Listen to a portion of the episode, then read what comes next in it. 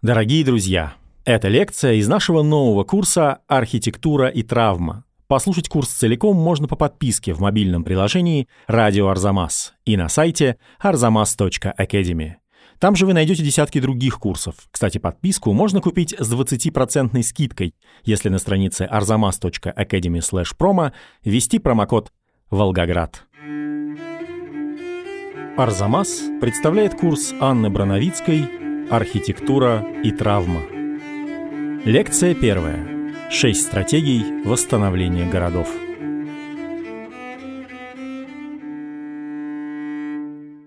Вторая мировая война оказалась гораздо более разрушительной, чем все предыдущие войны. Массированное применение бомбардировщиков и мощной артиллерии позволило противникам уничтожать не только военную инфраструктуру, но и целые города – и к концу войны количество полностью разрушенных городов исчислялось десятками. Многие из них сделали разрушение и восстановление после войны частью своей идентичности. Если мы говорим о Советском Союзе, то это Сталинград, это Минск, это Смоленск. Все помнят Хиросиму, уничтоженную атомной бомбардировкой. Но, например, филиппинская столица Манила тоже была уничтожена практически полностью зимой 1945 года. В Европе были полностью разрушены Роттердам, Ковентри, Варшава, Гданьск, о котором часто забывают. И, конечно, очень сильно пострадали многие города Германии. Практически исчез исторический Кенигсберг, был разрушен Дрезден, очень сильно пострадал Берлин. И когда война закончилась, картина разрушений была настолько страшной, что многим казалось, что восстановление в принципе невозможно что лучше строить новые города на новом месте. Или, по крайней мере, что восстановление займет жизнь нескольких поколений. Но в реальности оказалось, что через 15-20 лет почти все эти города уже зажили новой активной жизнью. Восстановление оказалось гораздо более быстрым, чем кто бы то ни было мог надеяться. Почему это оказалось возможно? мы все-таки говорим о 20 веке, о веке модернизма. И идея радикальной реконструкции исторических городов, она уже до войны витала в воздухе. Мы можем вспомнить хотя бы сталинский план реконструкции Москвы 1935 года, который предполагал снос всей исторической застройки за исключением самых выдающихся памятников архитектуры.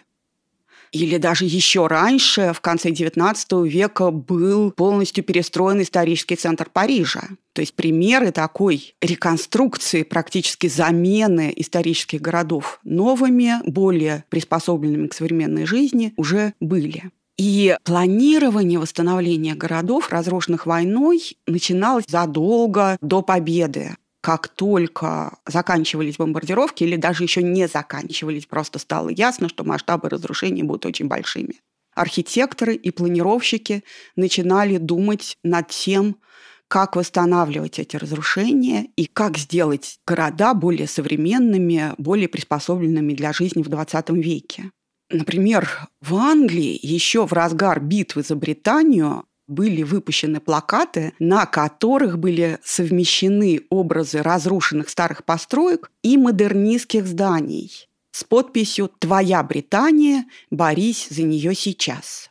Памфлет, выпущенный тоже в Англии, показывал картину разбомбленного города, из которого прорастает новый современный город, архитектура которого совершенно не похожа на историческую с призывом к архитекторам воспринимать бомбежки не только как горе, но и как прощание с прошлым, которое позволит создать более совершенное будущее. И вот эта реальная подготовка, она обеспечивалась также административными мерами. Например, во Франции правительство Виши в 1943 году создало министерство специальное, которое должно было руководить восстановлением того, что было разрушено войной. И, кстати, именно тогда Ле Корбюзье спроектировал свою знаменитую жилую единицу. Дом, в котором были использованы некоторые находки Московского дома наркомфина, и который должен был стать типовым домом для массового строительства после войны. Принцип жилой единицы заключается в том, что там соединяются относительно небольшие квартиры с развитой социальной инфраструктурой. В самом доме есть детский сад, магазины, кафе и много пространства, где жители могут общаться между собой. Квартира, занимаемая одной семьей, сделана двухъярусной. И отличается от традиционной квартиры не только этим, но и тем, что там очень редуцированная кухня. Не настолько, как в доме наркомфина, где жильцам предлагалось каждый день питаться в общедомовой столовой, а в квартирах были только кухонные ниши. Но все-таки это совсем маленькие кухни, очень отличающиеся от тех, к которым привыкли французские домохозяйки. Довольно активно обсуждалась также возможность строительства новых городов на новом месте. Просто перенесение городов с их территории на ближайшую подходящую. Но в пользу строительства городов на прежнем месте была возможность использовать подземную инфраструктуру, которая все-таки в значительной степени сохранилась. Водопровод, канализацию и прочие инженерные сети решалась также задача, которая беспокоила городские власти и планировщиков еще в начале XX века. То, что там оставались промышленные предприятия, которые портили атмосферу, создавали шум и мешали жителям окружающих более благополучных кварталов. При восстановлении промышленность выносилась на окраины города, во многих случаях вместе с работниками, тем самым меняя социальный состав обитателей центра. Значит, в восстановлении городов использовалось несколько стратегий от стремления максимально точно воссоздать утраченное до строительства совершенно нового города на месте старого. И вот эти стратегии я попытаюсь сегодня разобрать на нескольких примерах. Одним из самых известных ранних проектов восстановления разрушенного города был Ковентри. Это город в середине Англии, крупный промышленный центр, который был разрушен в ноябре 1940 года немецкой авиацией в ходе операции под кодовым названием «Лунная соната». Это произошло в 1940 году, и в 1942 году уже был готов план восстановления. Руководил этим планом Дональд Гибсон, который в конце 30-х годов был назначен главным архитектором города Ковентри, когда им было всего 29 лет.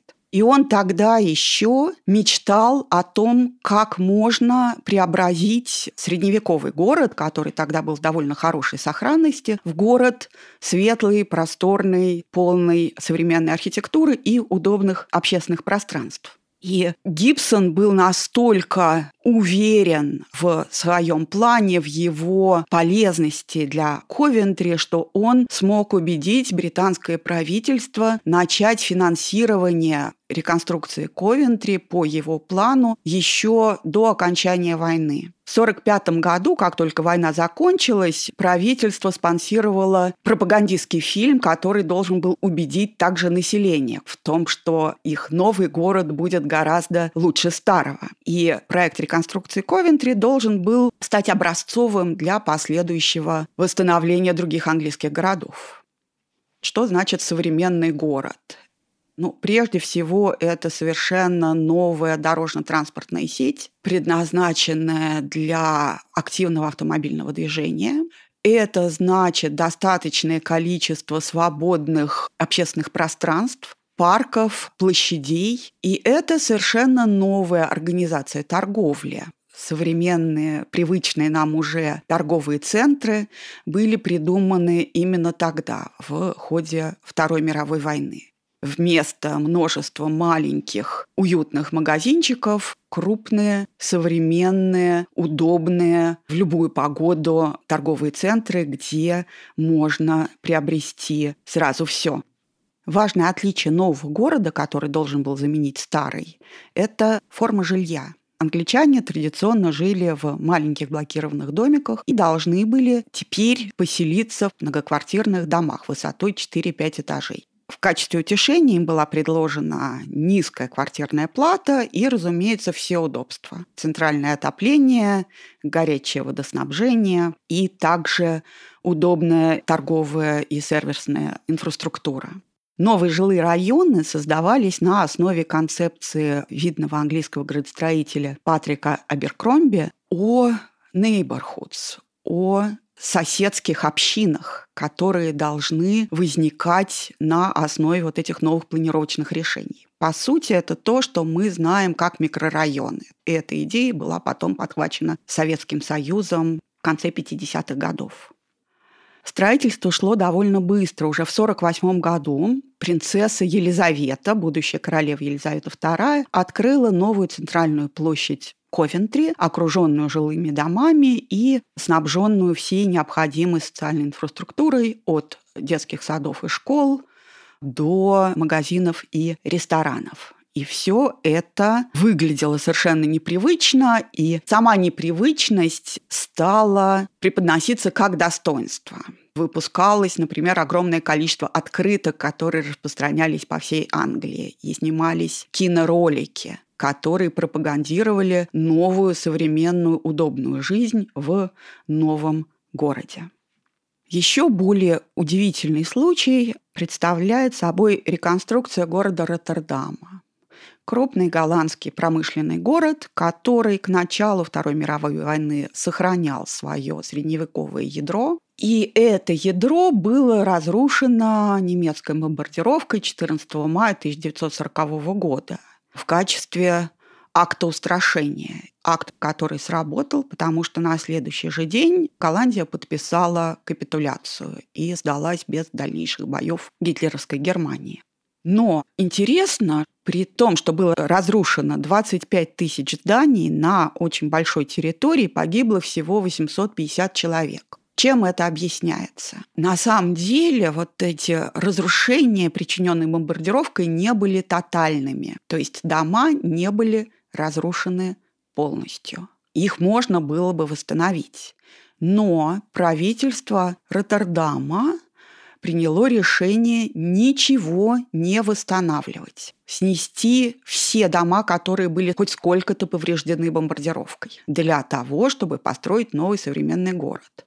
Планы по реконструкции Роттердама обсуждались еще до войны, но не могли быть реализованы, потому что сталкивались с частной собственностью. Но то, что успел сделать город Роттердам до войны, это сделать собственность на землю в городе муниципальной. То есть в частных руках оставались только сами здания поскольку эти здания были разрушены, уже можно было, не считаясь с их владельцами, которым где-то выплачивали компенсацию, где-то просто с ними договаривались, разобрать эти руины для того, чтобы впоследствии на их месте построить что-то совершенно новое. И поскольку немецкая оккупация Голландии была достаточно мягкой, разборка руин началась в том же 940 году силами самих горожан, в Голландии всегда понятно, куда девать строительный мусор, всегда есть низины, которые можно немножечко поднять. И до конца войны на месте центра исторического были просто огороды, где выращивались овощи, которые помогли горожанам пережить трудные годы. Как только война закончилась, началась работа по превращению Роттердама в город-порт мирового класса, как они выражались. То есть вся эта программа была крайне оптимистичной. Сначала в центре появился временный монумент с призывом «Роттердамцы, засучим рукава и примемся за стройку» была огромная пропагандистская кампания, которая показывала, каким прекрасным будет Роттердам. И мэр Роттердама все время говорил о том, что это будет не только удобный город, но и красивый. Вот это то, что мы часто упускаем, говоря о послевоенном восстановлении. Потому что во многих случаях важно было быстро построить хоть что-нибудь для того, чтобы решить самые такие неотложные нужды, расселить людей, оставшихся без крова. Но в Роттердаме за паузу военных лет удалось подготовить проект и планировочный, и архитектурный, который имел амбиции стать не только функциональным, но и очень красивым. Первый план был представлен уже в 1942 году по нему уже видно, что новая планировка города совершенно не соотносится со старыми кварталами. Но он показался руководству города и активной части городского сообщества недостаточно радикальным. К 1946 году был готов план, который просто не имел прототипов в истории. Хотя связь с историей все-таки сохранялась, потому что центром вот этого нового города стала торговля. Как всегда в европейских городах была центральная рыночная площадь. Только это был современный торговый центр, не похожий на наши моллы, потому что это был такой как бы городок с улицами. Но архитектура этих двух, трех, четырехэтажных торговых рядов была радикально современной. То есть там было очень много стекла. Снаружи всегда было видно то, что происходит внутри. Для перемещения между этажами использовались эскалаторы, и совершенно новый тип экспозиции товаров и открытый доступ к товарам, вместо того, чтобы по старинке каждую вещь, которую покупатель хотел приобрести, ему бы приносил продавец. Что при этом произошло?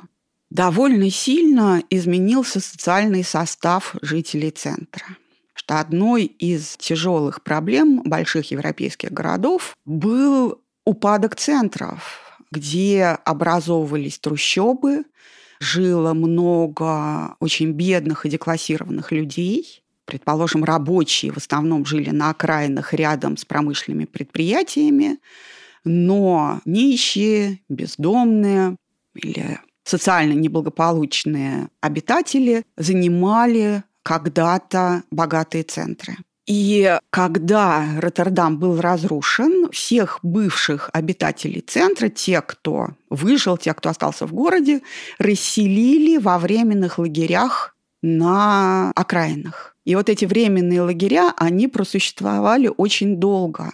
Людей не вернули туда, откуда их вывозили. И центр города стал обиталищем среднего класса, который очень увеличился в числе после войны, когда началось экономическое восстановление Голландии и Роттердама в частности. Как и в Англии, изменилась концепция жилья, но жилье стали строить преимущественно не в самом центре, а создавать города-спутники, спланированные примерно так же, как наши микрорайоны, но более продуманно с социальной точки зрения. То есть там была комбинация квартир для молодых семей, для больших семей и также жилье для пожилых людей. Единственное здание, которое восстановили в центре Роттердама, была церковь святого Лаврентия. Готическая крупная церковь, которая сильно пострадала от бомбежки и которую тоже хотели снести, но вот здесь жители воспротивились и настояли на том, чтобы эта церковь была восстановлена. Перед ней поставили памятник Эразму Роттердамскому, самому знаменитому обитателю Роттердама, и вот это обеспечило преемственную связь старого города снова. Реконструкции это, которые потом предъявляли разные претензии, что центр получился слишком скучный, потом его тоже несколько переделали, 70-х годов стали частично заменять недостаточно выразительные строения вот первого послевоенного периода на какие-то более эффектные. Но в результате Роттердам стал не только важным суперсовременным городом, но и крупнейшим архитектурным центром. До сих пор здесь базируется много известных архитектурных бюро. Самые знаменитые из них это ОМА или ОМА Рема Колхаса. И все время появляются новые знаковые постройки.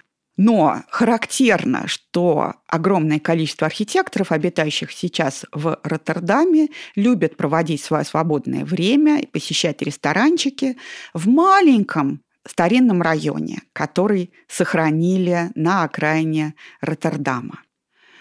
Примером диаметрально противоположного подхода к восстановлению разрушенного города является Варшава. Столица Польши, которая была уничтожена ну, действительно радикально, потому что она не только пострадала от бомбежек в ходе войны, но и была специально разрушена немецкими войсками в качестве мести за Варшавское восстание 1944 года. Город к концу войны представлял собой бесконечные груды камня. То есть там почти не было даже наполовину сохранившихся домов. Было уничтожено все. Но поляки отнеслись к этой трагедии совсем не так, как англичане или голландцы. Польша – страна с очень уязвленной национальной идентичностью. Ее бесконечно делили между собой крупные соседние державы.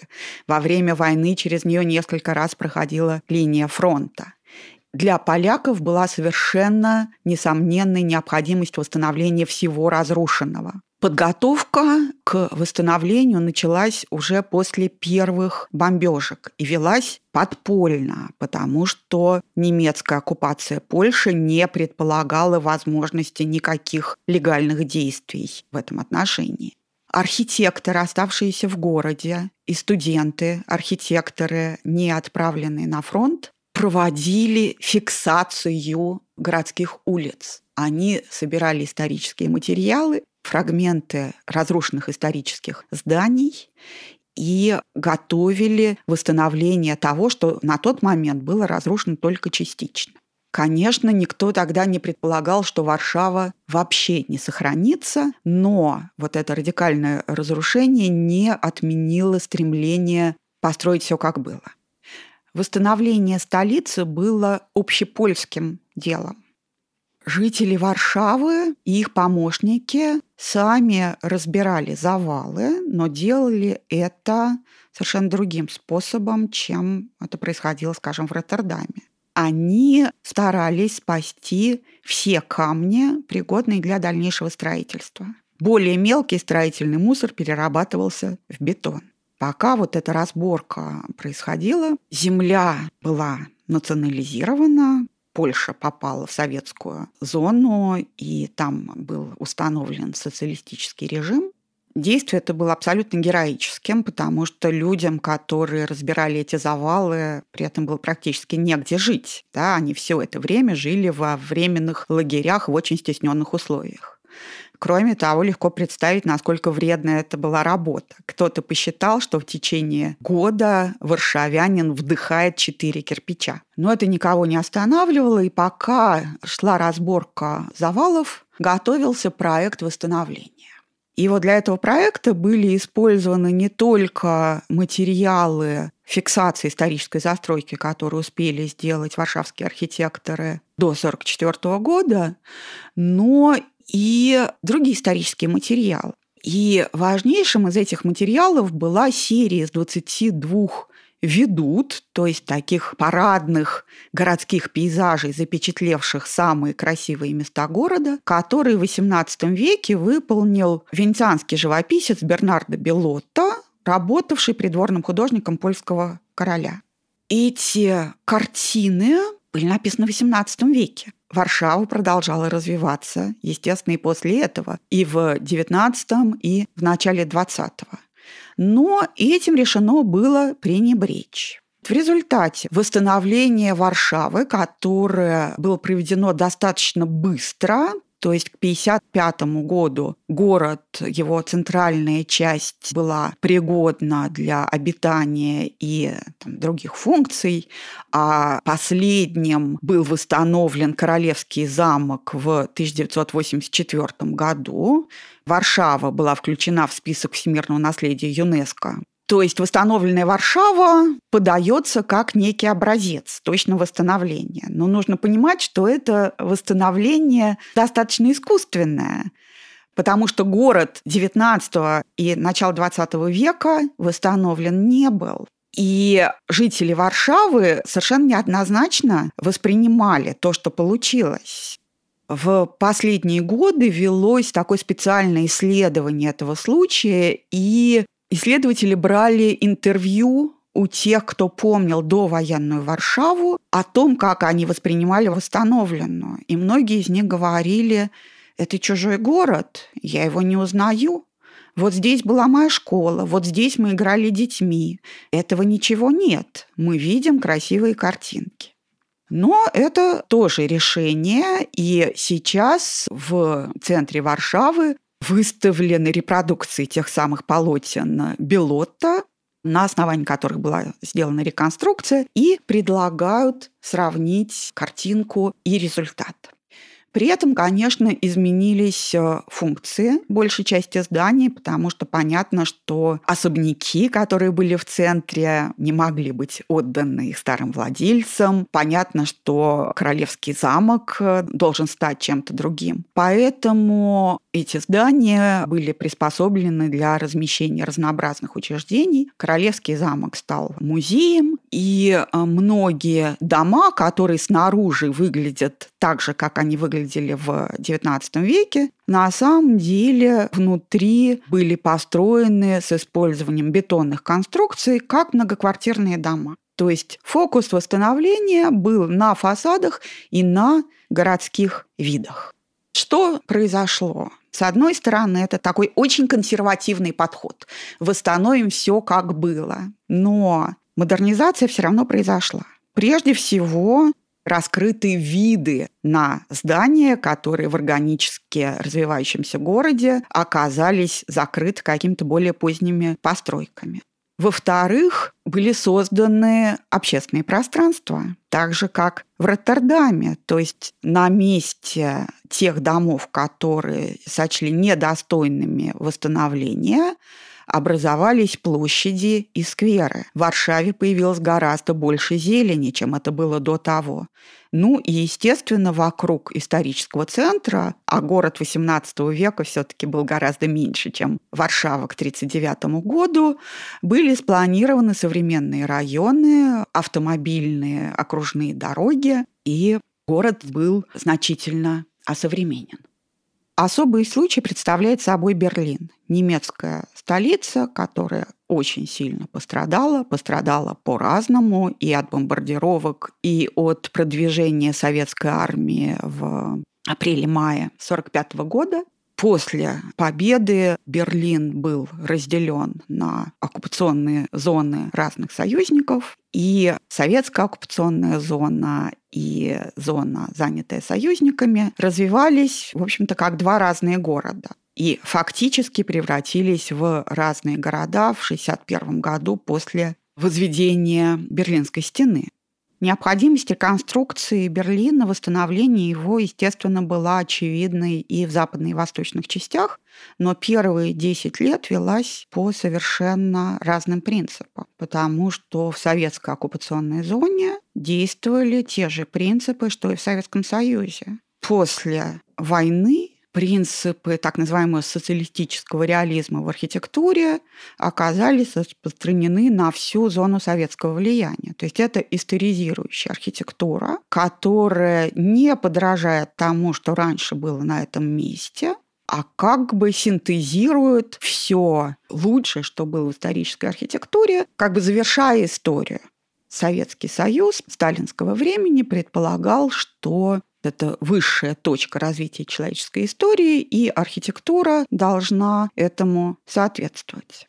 Что такое социалистический реализм в архитектуре, осталось до конца непроясненным. А на практике это была историзирующая архитектура, продолжающая архитектурный подход, доминировавший во второй половине XIX века, когда строились многоэтажные здания, но их декор создавался из элементов архитектуры прошлого. Прежде всего античной, но также и других эпох. И это могло сочетаться с современными строительными методами, даже с использованием металлического каркаса. Образцовым проектом в Восточном Берлине стала так называемая Шталин-аллея, потом переименованная в Карл Маркс аллея. И она была застроена в соответствии с принципами социалистического реализма в архитектуре. Это был цельный архитектурный ансамбль. Широкая улица с двух сторон застроена шести-семиэтажными домами с эффектными фасадами, с карнизами, как бы в ренессансном духе, но все это было ну, несколько упрощено по сравнению с настоящей исторической архитектурой и не так пышно, как это происходило в послевоенные десятилетия в самом Советском Союзе. Тем не менее, упор был на создание архитектурных ансамблей вот в таком историческом духе. Проект Шталин-Аллеи был создан берлинскими архитекторами, но они должны были прислушиваться к общей политике, установленной оккупационными войсками проводились консультации с советскими архитекторами, которые объясняли правильный архитектурный подход, который должен быть использован в этом проекте. В Западной же Германии и в Западном Берлине доминировал американский подход. Американский подход к архитектуре во многом был сформирован в послевоенные годы именно на противостоянии Советскому Союзу в ходе Холодной войны историзирующая архитектура ассоциировалась с несвободными режимами.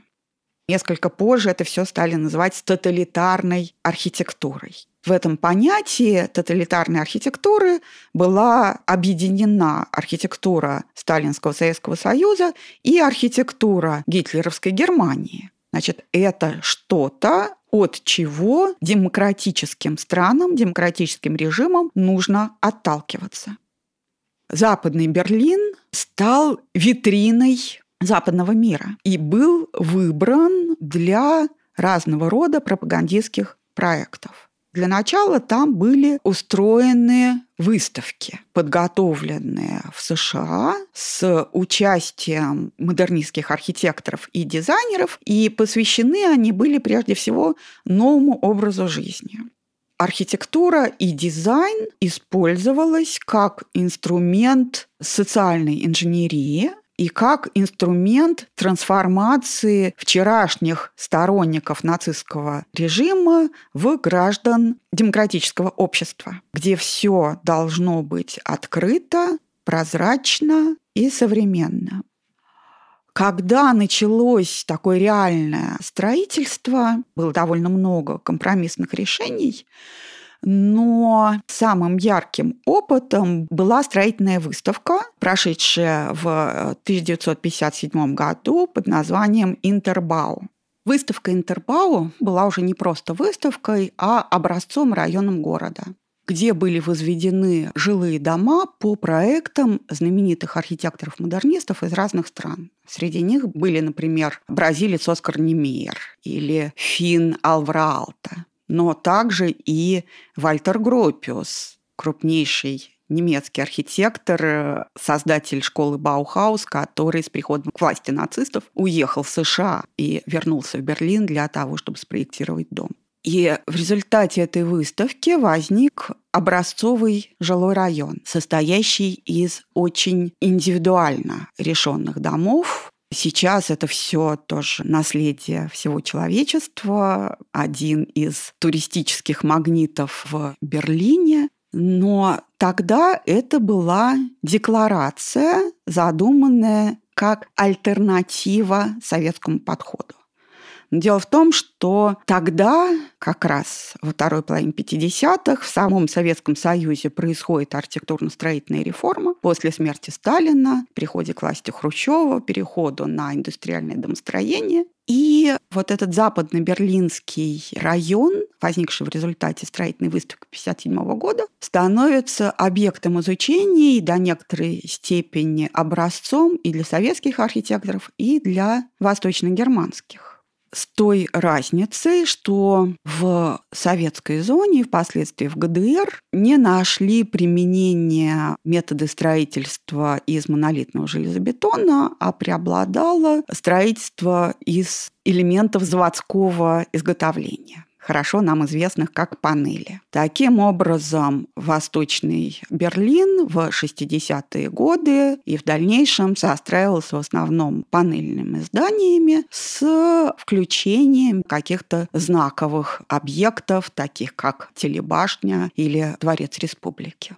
Дворец Республики, правительственное здание в самом центре Берлина на Унтерден-Линден, рядом с музейным островом. Очень крупный параллелепипед с очень заметным фасадом длиной 80 метров, облицованным металлизированным стеклом, переливающимся бронзой. Что, однако, характерно как для восточного, так и для западного Берлина, это то, что там принципиально не стирали следы войны. Трудно сейчас сказать, насколько это решение было навязано оккупационными властями которые, конечно, считали, что невозможно так сразу снять вину с Германии, что память войны должна сохраняться не только в монументах, которые были возведены в знак победы над фашизмом, но и в развалинах. Развалины сохранялись очень долго, сохраняются и до сих пор. Например, одним из важнейших памятников стала мемориальная церковь кайзера Вильгельма, построенная в середине XIX века как такой неороманский собор. И ее руине был пристроен новый модернистский объем который до сих пор служит церковью, но полуразрушенная церковь была законсервирована и оставлена как напоминание о войне. Многие другие здания, которые не были полностью разрушены, хранят следы боев. То есть выщербленные стены, следы пуль или каких-то осколков, оставлены неотреставрированными для того, чтобы всегда напоминать о той роли, которую Берлин, как столица гитлеровской Германии, сыграл в развязывании войны и в ее ходе. Строить новый город на месте старого тоже можно по-разному. Если на Западе это однозначно выливалось в создание модернистских городов с современной архитектурой, то в Советском Союзе все проекты восстановления разрушенных городов, которые выполнялись даже начиная с военных лет и осуществлялись в первые десятилетия после окончания войны, были в духе, конечно, сталинской архитектуры. Город, который был в наибольшей степени отстроен целиком заново, это Сталинград, после смерти Сталина переименованный Волгоград. Он должен был стать городом-памятником, архитектура которого воплощала бы торжество победы, то, как Советский Союз победив в войне, стал еще более сильным и еще более убежденным в правильности социалистического пути. И на берегу Волги был создан, по сути, классицистический ансамбль.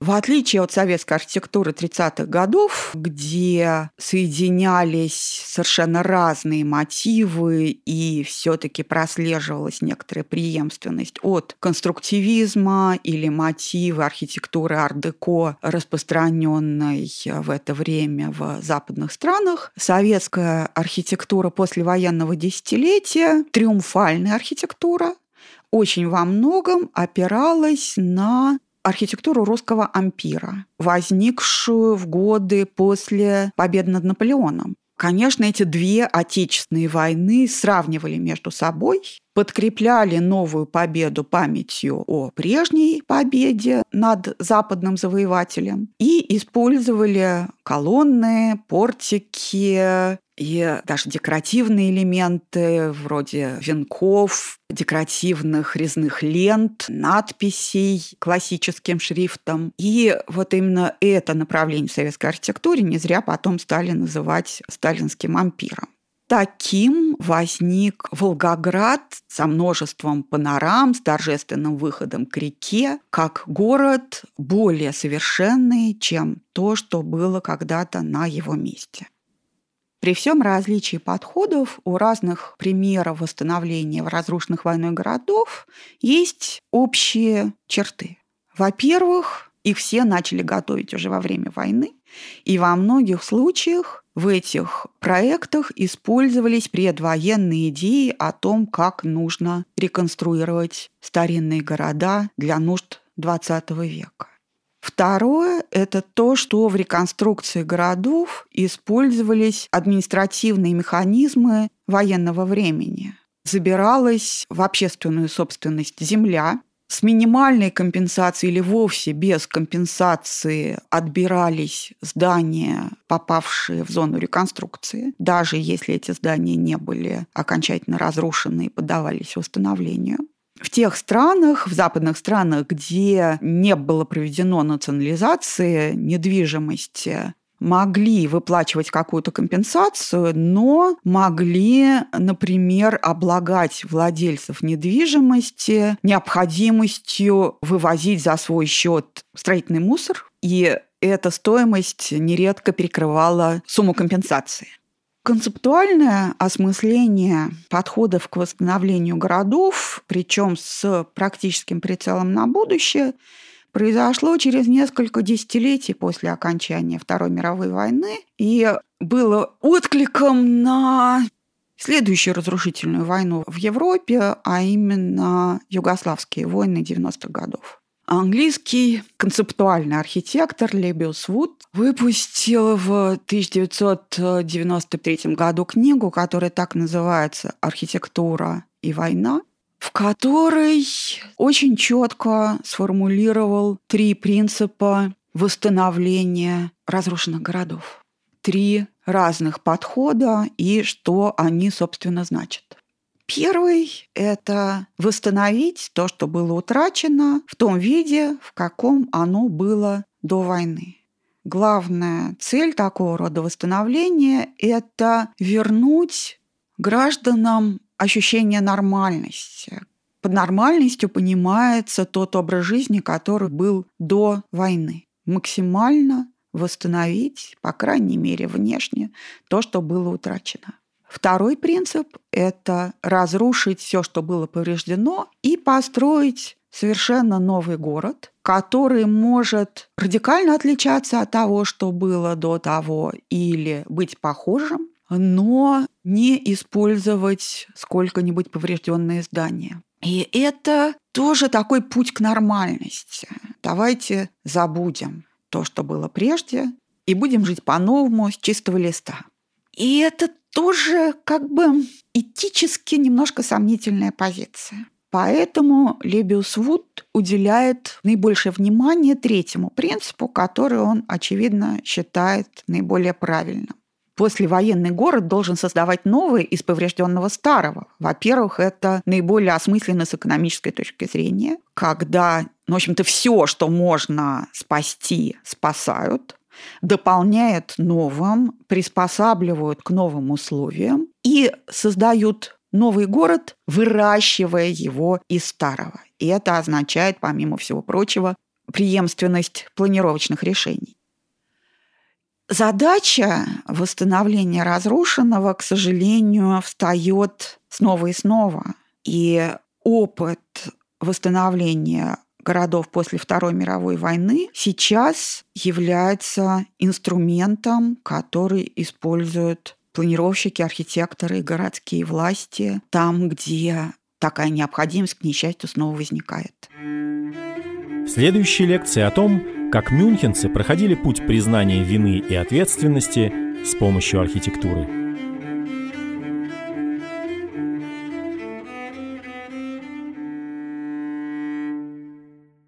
Напоминаем вам, что курс целиком можно послушать в приложении «Радио Арзамас» и на сайте arzamas.academy. И что если ввести промокод «Волгоград» на странице arzamas.academy/promo, вы сможете подписаться на него с 20% скидкой.